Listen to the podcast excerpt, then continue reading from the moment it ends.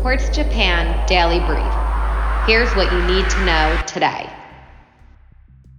Hurricane Ida hit the U.S. Gulf Coast. The powerful storm will test defenses erected in the 16 years since Hurricane Katrina, while officials worry about hospitals crowded with COVID 19 patients. Removing atomic weapons from the Korean Peninsula got more complicated. The International Atomic Energy Agency said North Korea restarted a nuclear plant at Yongbyon that is capable of fueling weapons. The US destroyed a car bomb in Afghanistan. A drone launched missile struck a car bomb near Kabul airport that US officials said was part of a plot to attack refugees fleeing the Taliban on the last day of civilian evacuation.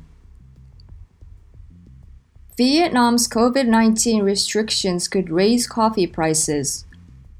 Lockdowns to curb the coronavirus have made it difficult for the world's largest exporter of green Robusta coffee to get beans to the port.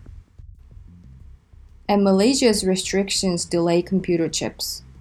The nation's factories are a key link in the supply chain that brings silicon chips to car makers who are struggling to meet demand without them. Only China can solve the coronavirus mystery. US intelligence officials said they could not determine the origins of COVID 19 without more transparency from China.